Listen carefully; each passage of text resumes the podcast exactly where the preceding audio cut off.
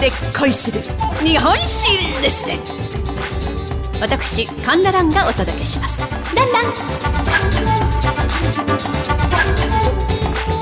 明石元次郎の巻前半。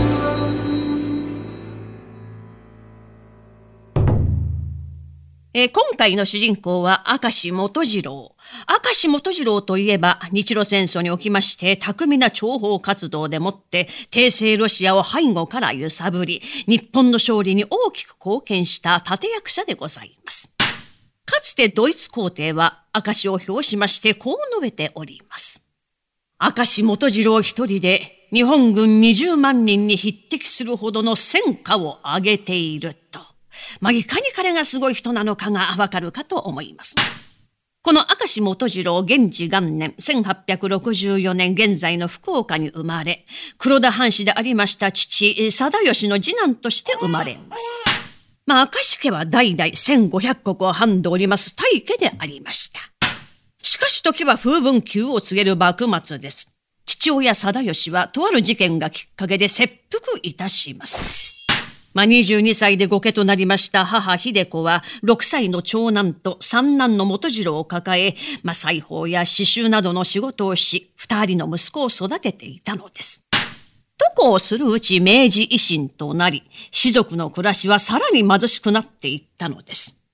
貧すれば鈍するという言葉がありますが、母秀子は貧しさゆえ、癒しい心は持って欲しくはないと、息子たちによくこう言っていたそうです。いいですか、お前たち。今は貧しい家に住んでおりますが、黒田藩の名門の加盟を恥ずかしめないよう、いつも志を高く持っていなければなりませんよ。そして、武士の子は金銭にこだわってはいけません。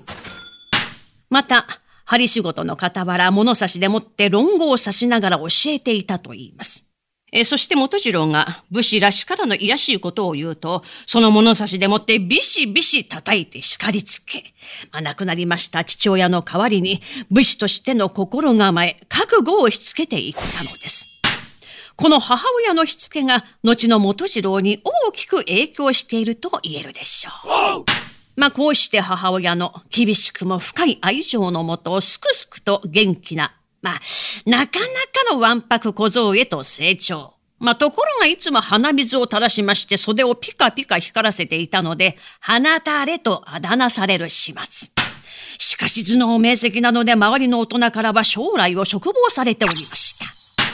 そんな元次郎小学生の時、福岡県令の前で書道を披露するという催しがありまして、代表の一人に選ばれました元次郎。毛筆を持ち、半紙をぐっと睨みつけると、精神という字を書き始めたんです。まあ、その字の発達と大きく見事なことを。ところが、精神の神、神の最後のあの縦棒ですね。この縦棒の下の方を書く余白が足りなくなってしまったんです。さあ、どうする元次郎ところが元次郎少しも動揺することなく、その縦棒なんですが、半紙を超えまして、畳の上にその縦棒の下の方をぐーっと引いたんです。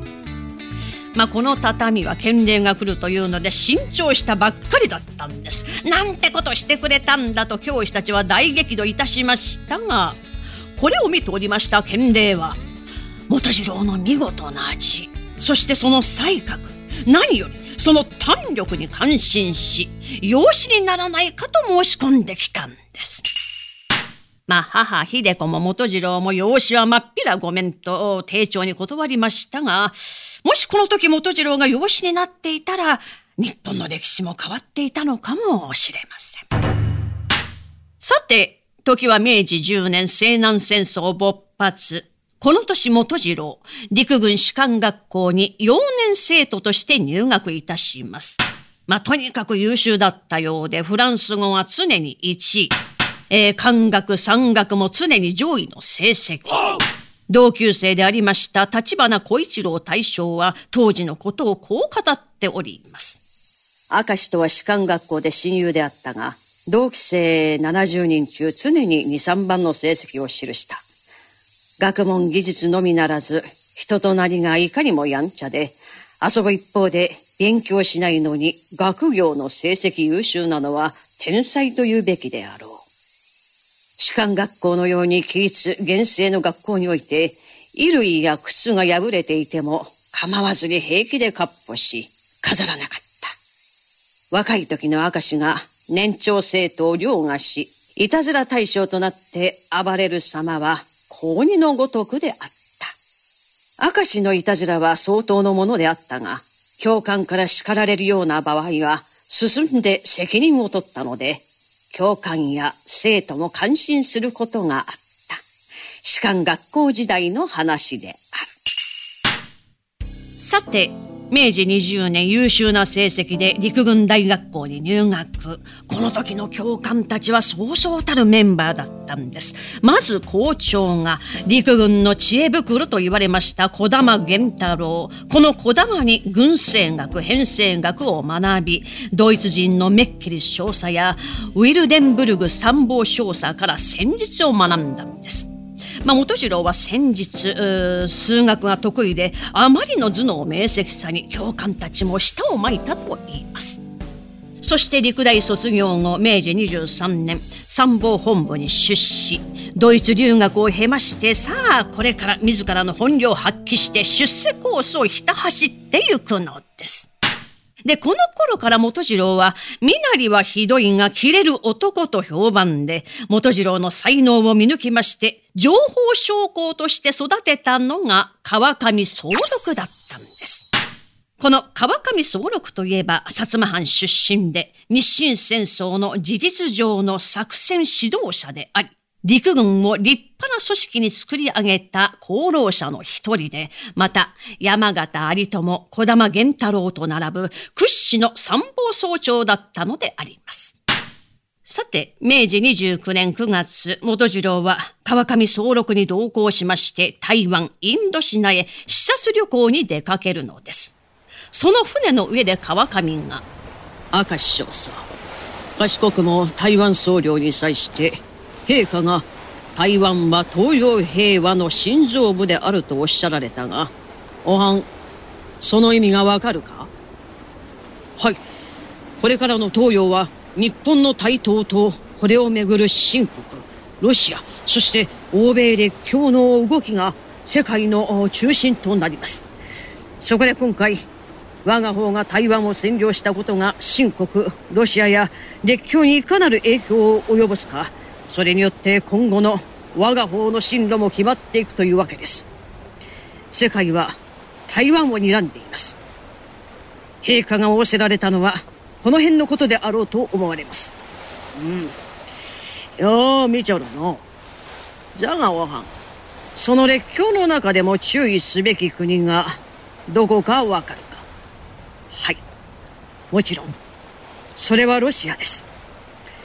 極東の熊はニコライ皇太子がシベリア鉄道機構のためにウラジオストクに行く途中日本に寄った頃からロシアの極東に対する野心ははっきりとしておりました。それが三国干渉で露骨に現れ我が5000万国民が餓心昇胆を合言葉とするようになったのであります。したがって今回の旅行も対新国のみならず対ロシアの戦略研究を含んでいるものと私は考えております。がうん。その通りじゃ。そこでおいはがおはんに頼みがごわすのじゃ。はなんなりと。おはんヨーロッパを研究してくれんか。ヨーロッパを研究するということはロシアを研究するということじゃ。5年か10年後かいずれ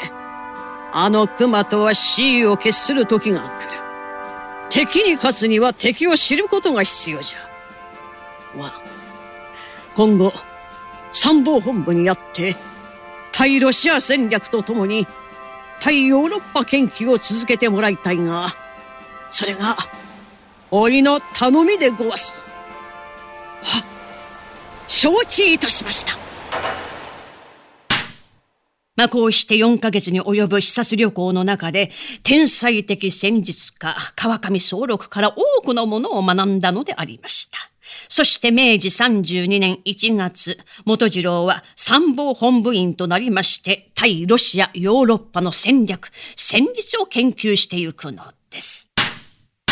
さあ、これからいよいよ日露戦争突入となっていくのですが、まあ、日露戦争での明石元次郎の活躍は後半に申し上げることといたしまして、明石元次郎前半、これをもって読み終わりといたします。お相手は私講談師神田蘭でございました。ランラン。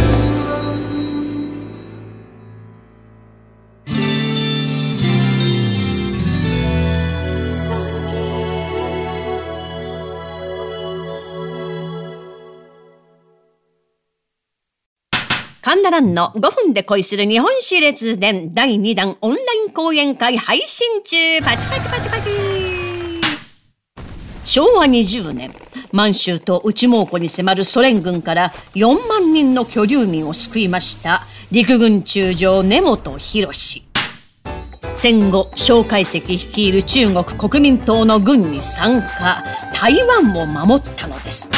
私神田蘭の講談と日本経済大学久野淳先生の名解説で語ります詳細は概要欄のリンクまたは産経 ID イベントで検索を。